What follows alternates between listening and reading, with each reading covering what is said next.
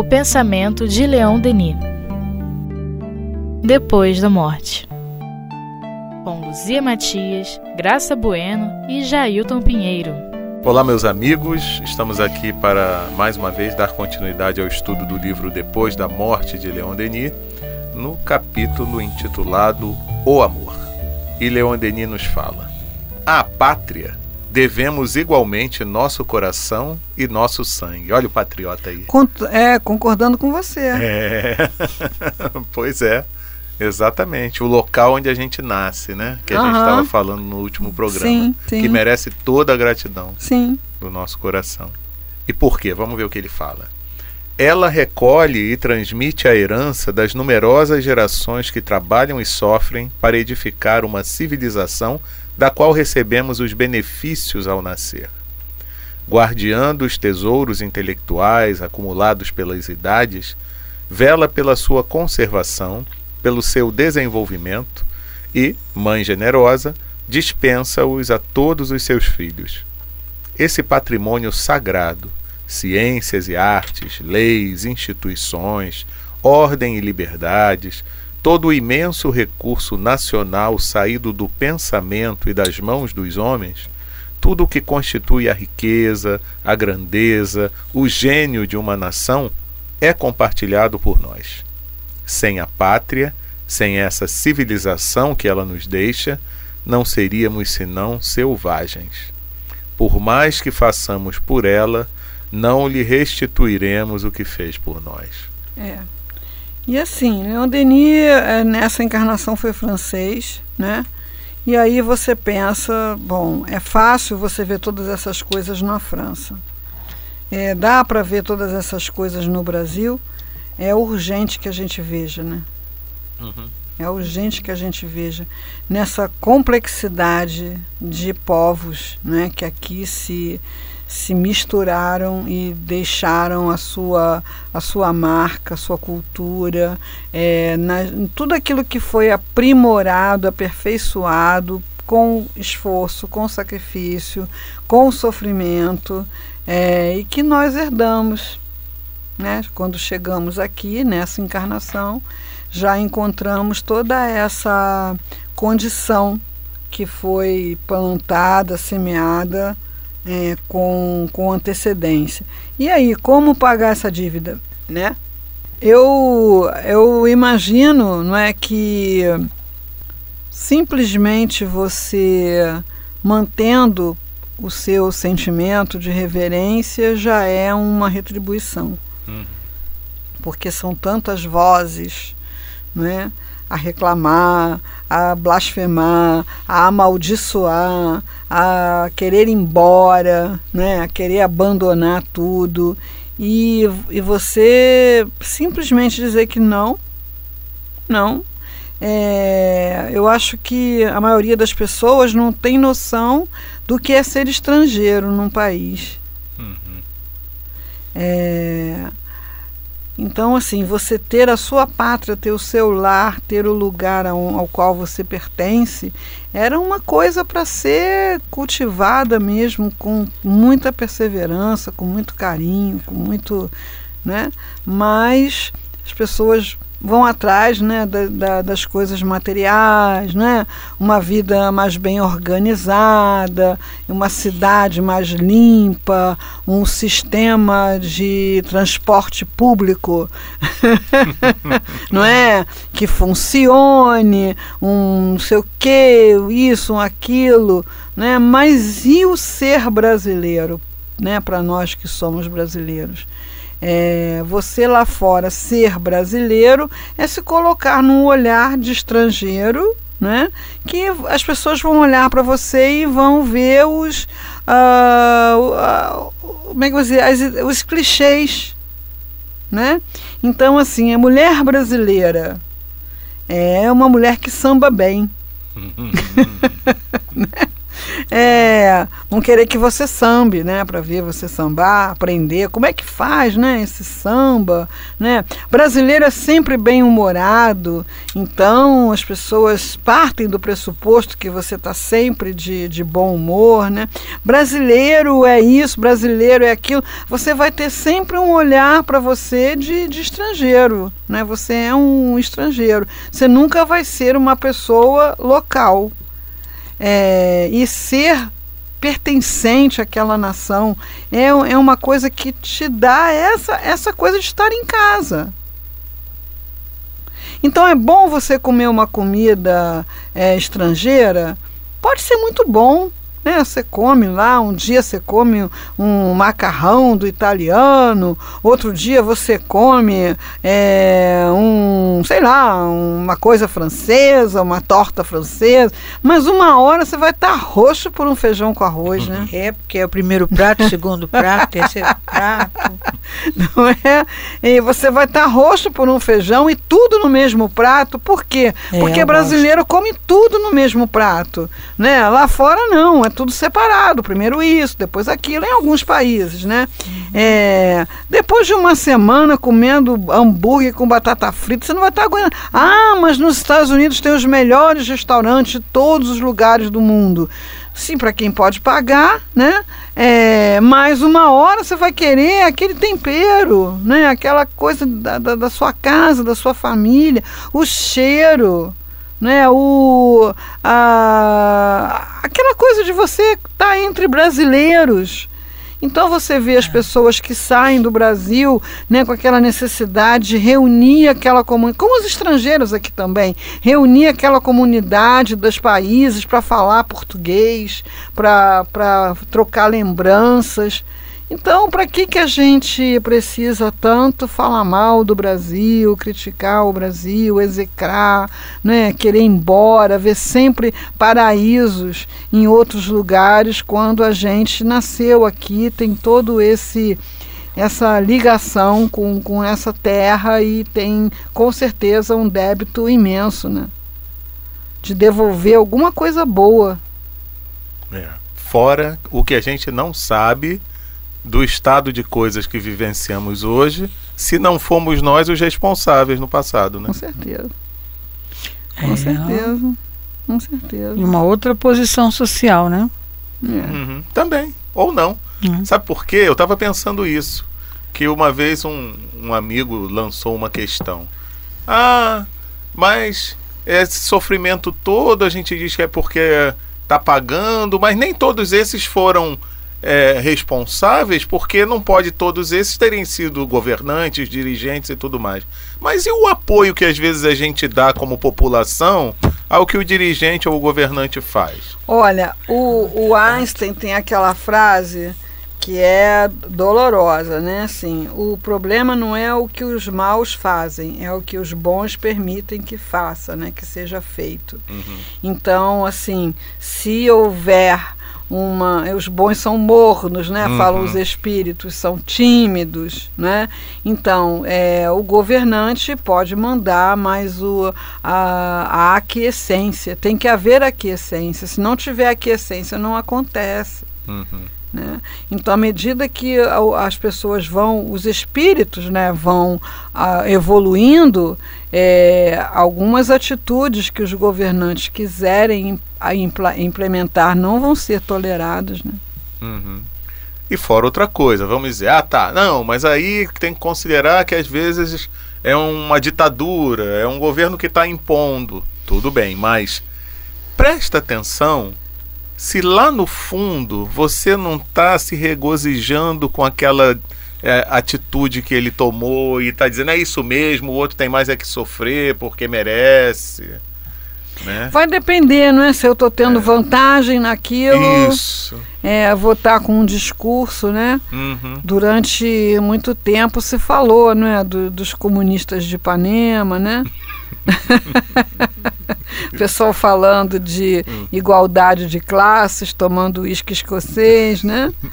Ninguém trabalhava, só tocava violão, defendendo os operários. É, é mais ou menos isso, né? Uhum. Então, é, você está tendo uma, uma, um discurso que não é aquilo mesmo que você sente no fundo, né? Um dia eu me peguei assim, né? Quando a gente ouve essas notícias, ah, a, a, aquela foram encontrados dois, dois rapazes mortos, não sei o que, não sei o que lá. Aí a explicar, ah, eram traficantes. Aí você, ah, bom, ah, bom, eram traficantes, então tá tudo certo, né? Mas eles realmente mereciam morrer, né? É, foram julgados, tem pena de morte no Brasil, né? Então a gente tem que estar tá olhando mesmo para o que a gente sente, porque Isso. você não vai ser o agente direto daquela, daquele estado de coisas, mas você vai dar apoio em pensamento. Né? Isso, é, e a gente não tem noção do que essa é. força vibracional faz com que se mantenham certas posturas do, do Estado, do governo, enfim. Fora é. que os nossos irmãos do outro lado auxiliam no nosso pensamento de levar para essas energias ficar cada vez mais grossa, né? Pois é. Né? Mais. É. Uma né? coisa mais assim escura, que me, né? me marcou bastante foi quando a mãe do Acho que era do Fernandinho Beiramar, foi lá falar para ele se entregar. Ele estava sitiado lá na Rocinha. Ah, eu não me lembro não mais. Foi. Minha memória não é das melhores. É, não sei, eu não sei, eu não tenho certeza do nome. Uhum. Foi um chefe de, de, de, de tráfico, chefe é, de quadrilha, um chefe, um grande chefe, e ele foi sitiado lá na Rocinha e não saía do, do, do lugar e eu acho que ele estava disposto a matar todo mundo antes de morrer, né? E aí levaram a mãe dele. E a mãe dele fala para ele se entregar e ele saiu assim igual um, uma criança. Saiu igual um garotinho, sabe? Tipo, pô, mãe, sabe? Que mico.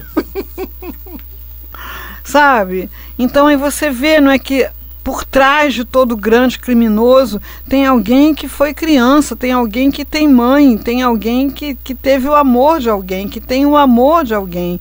Então, é. o amor é a chave.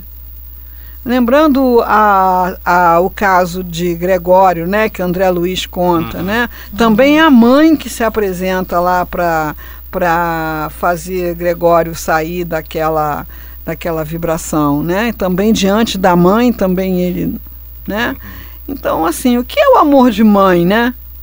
É um amor incondicional, né? Que nós de, eh, estamos destinados a ter por todos.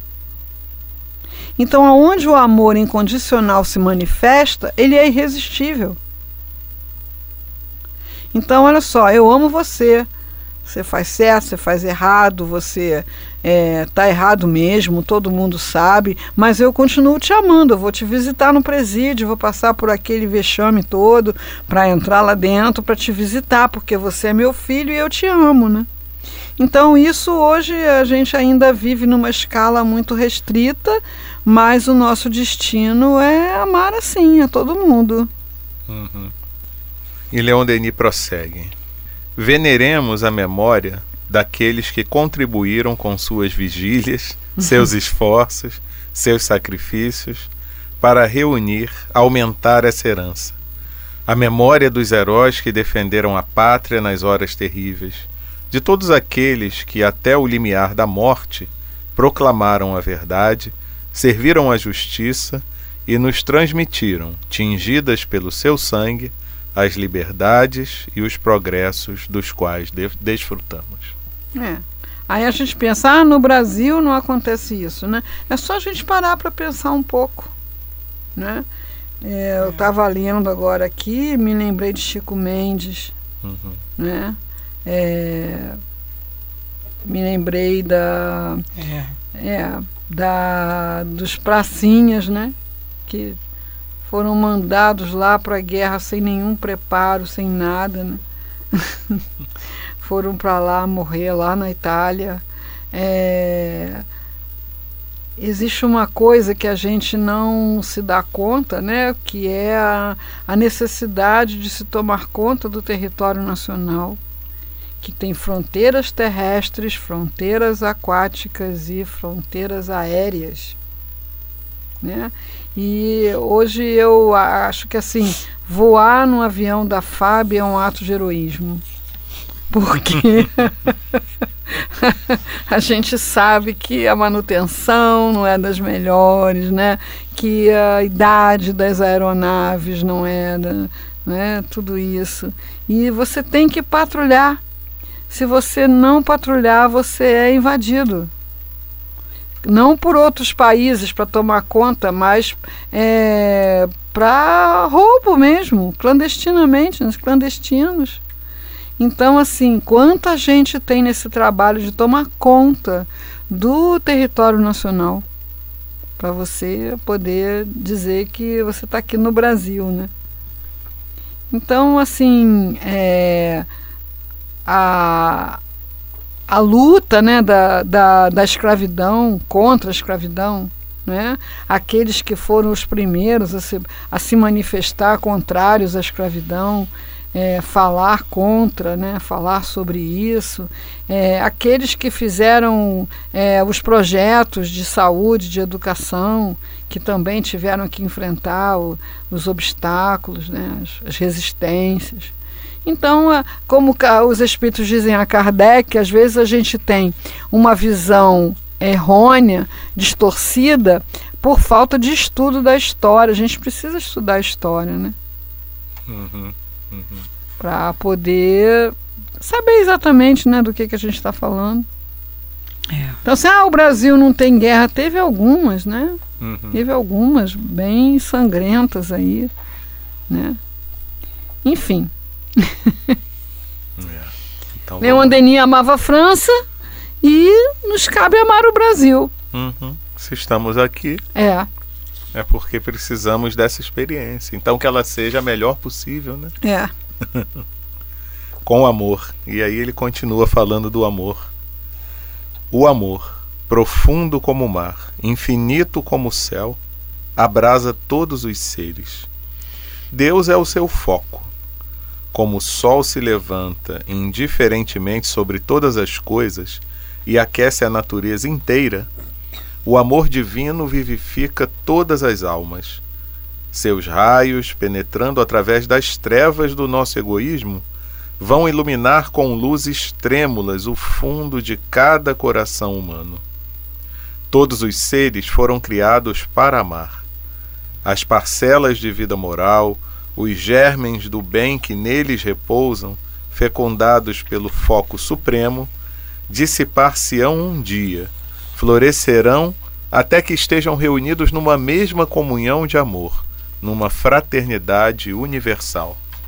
É, esse capítulo ele é realmente emblemático, porque é, Leon Denis consegue nesse parágrafo é, descrever toda, toda a evolução, todo o processo da evolução, das formas de amor que começam muito simples né, nas afinidades químicas e, e, biológicas e passando por toda a evolução do amor nas diferentes espécies, chegando até o, a, o, o ser humano e indo além do que o ser humano no nosso estágio evolutivo é capaz.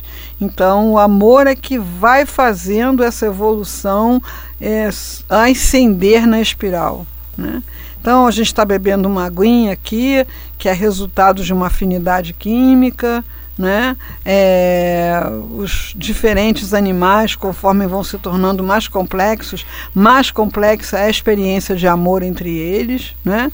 Tem aquele bichinho lá que só bota o ovo e se manda, tem aquele que já cuida até uma certa idade, né? tem aquele que já forma o bando, já fica até a idade reprodutiva. Então a gente vai vendo né, que essa essa união vai ganhando complexidade até chegar no nosso patamar que aí é o espaço do livre-arbítrio começa a acontecer. Então, quando a passarinha coloca o ovinho, ela não pode escolher se ela quer chocar ou não, né? A lei a coloca naquele, naquela função. Mas a gente já pode né, escolher, e aí muitas vezes escolhemos equivocadamente. Mas aí, quando escolhemos equivocadamente, sofremos, e aí o sofrimento, uma hora, faz a gente pensar: o que está faltando? Vai estar tá sempre faltando amor. Amor, perdão, amor, trabalho, amor, inclusão, amor, progresso e até alcançar o exemplo maior que a gente tem de amor, que é Jesus, né? É, que é, literalmente né, se sacrificou para alavancar o progresso moral da humanidade. Veio dar um recado que ele sabia que teria a evolução que teve, mas veio mesmo assim, né? um espírito que alcançou essa possibilidade de amar até a imolação, amar até a morte, porque o que, que é um corpo, né? Perde aqui, reconstrói ali, não é nada. Agora, a possibilidade de você transformar almas é para o espírito que alcançou um determinado patamar é tudo, né? É tudo. Então, é nesse parágrafo que ele vai é, eu digo que ele faz um pacto de amor, que é esse parágrafo seguinte aí. Então vamos ao pacto. Uhum. Apesar de no livro dos Espíritos dizer que não existe pacto. Mas Leon Denis faz assim mesmo. então vamos entender que pacto é esse. Sejam vocês quem forem os que leiam essas páginas que legal quando ele se dirige a, a gente, né? Sim. É uma maravilha. Então vamos lá, que vai no fundo da alma. Vamos lá. Uhum. Sejam vocês quem forem os que leiam essas páginas, saibam que nós nos encontraremos um dia, seja neste mundo, em existências ulteriores, seja numa esfera mais adiantada ou na imensidade dos espaços que estamos destinados a nos influenciar no sentido do bem, a nos ajudar na nossa ascensão comum. Filhos de Deus, membros da grande família dos Espíritos, marcados na fronte com o sinal da imortalidade. Estamos destinados a nos conhecer, a nos unir na santa harmonia das leis e das coisas, longe das paixões e das grandezas enganosas da terra esperando por esse dia que meu pensamento vá em sua direção, ó meu irmão ou minha irmã, como um testemunho de suave simpatia, que possa sustentá-lo nas suas dúvidas, consolá-lo nas suas dores, erguê-lo nas suas fraquezas, que junte-se ao seu pensamento para pedir ao nosso Pai comum para nos ajudar a conquistar um futuro melhor. É isso. É isso. Pô, tô esperando vocês. é. E não tô esperando de braços cruzados, não tô esperando e trabalhando, né? É. Então vocês fazem a sua parte daí, que eu faço a minha parte daqui, é, porque nós vamos nos encontrar é. um dia. Isso para mim é um pacto. É. E muito interessante, já cumprido, isso, né? né? Em parte, já cumprido em parte. Porque a partir do momento em que a gente estuda as obras é. dele, se vincula ao pensamento dele, ele vai estar tá ali nos apoiando, nos ajudando, nos orientando, nos Ele ama o Brasil. ama Bento Ribeiro. Bento Ribeiro. Na casa do lago. É, mas ele está falando aqui de um encontro pessoal é, mesmo. É. Né? é, saibam que nos encontraremos um dia, seja neste mundo em existências ulteriores, quer dizer, pela reencarnação, ou seja numa esfera mais adiantada, quer dizer, ou quando a gente tiver evoluído o suficiente. Então, assim, é um pacto. Sabe o que eu pensei aqui? Ele reencarnando aqui no nosso meio, o que, que a gente vai oferecer para ele? É, pois é, leia as obras de Leon Denis. É melhor a gente evoluir rápido, então. A gente não sabe, né? A gente não sabe nada. Mas é, eu acho que ele está assim falando com o coração na mão, né? Está falando com o coração na mão. É, é, de uma sinceridade, de um, de um amor, né? Por, por, é, sejam é, vocês que estão me lendo, sejam quem for. Então, ele não quer saber se ele está sendo lido é, numa, num centro espírita, se ele está sendo lido num trem, se ele está sendo lido num hospital, num presídio, é, num prostíbulo. É, seja você quem for que esteja me lendo. Então, é, é um, uma entrega mesmo, né? Uma entrega de amor. Olha, eu quero, eu, esse é meu desejo.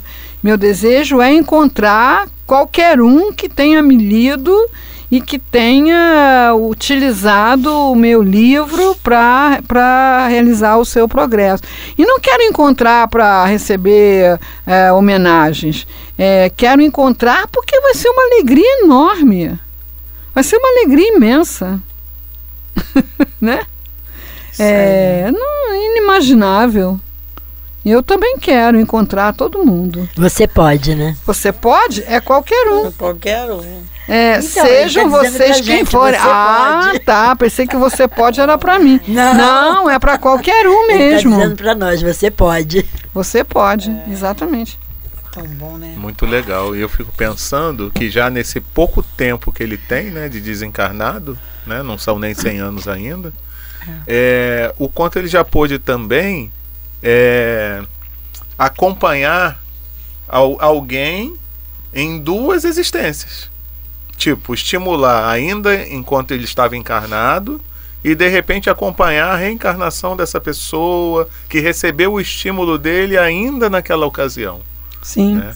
Isso aí também eu acho que porque esses espíritos assim que já têm um determinado nível de desenvolvimento moral, eles têm um, um, um, sentimento diferente em relação a essas pessoas uhum. que, que, que, que, de alguma forma tocam a sua vida, né? Que, que estão ali na, a tangenciar a, a, uhum. sua vida. Uhum. Então, quantos que ele já não pôde também é, acompanhar nas suas reencarnações, nos, nos seus projetos de, de, renovação, de regeneração, uhum, né? Uhum. Eu acho que isso é impressionante. Eu acho assim, é basicamente todo todo o movimento espírita, porque uh, o trabalho dele de consolidação e de divulgação da doutrina espírita após a desencarnação de Kardec é que facultou que o espiritismo conseguisse é, ser transplantado, vamos dizer assim, né?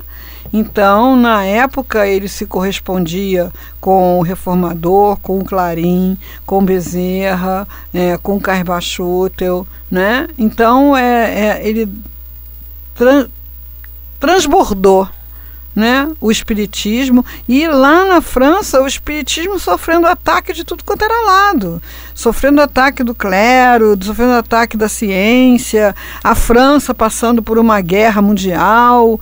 Então ele, ele manteve, enquanto ele viveu, ele manteve aquela aquela coisa coesa, né, unida. E era ele era referência, era ele que as pessoas tiravam, com ele que as pessoas tiravam dúvidas, né, era com ele que as pessoas faziam é, as, as perguntas e ele vai naquele congresso de 1925, né?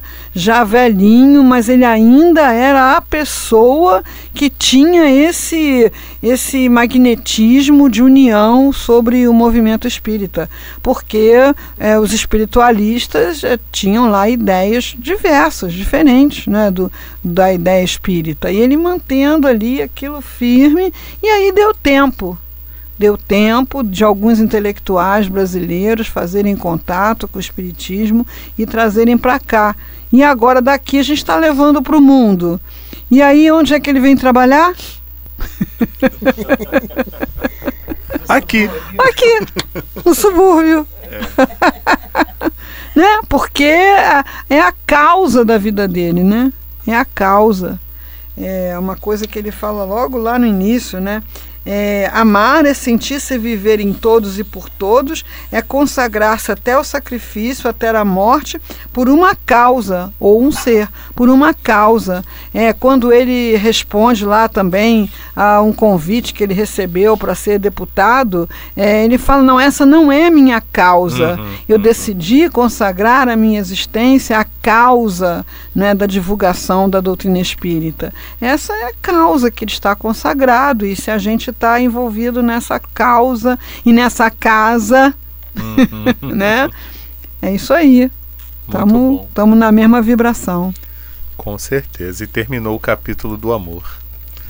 Mas na próxima semana a gente volta para iniciar o capítulo 50, Resignação na Adversidade. E levando para casa muito exercício aí para fazer, né? Em torno do amor, em termos da, em termos da gratidão. Vai ser muito bom. Ok? Um grande abraço a todos e até lá.